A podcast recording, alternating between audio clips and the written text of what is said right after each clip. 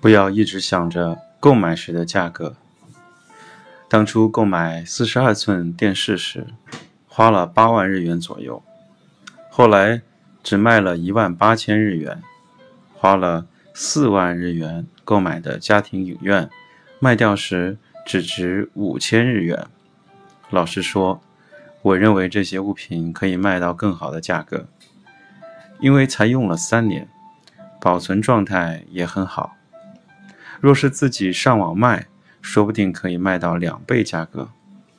后来才发现，我在拥有那些物品的期间，一直以价格来看待物品的价值。在这种情况下，自然很难放手。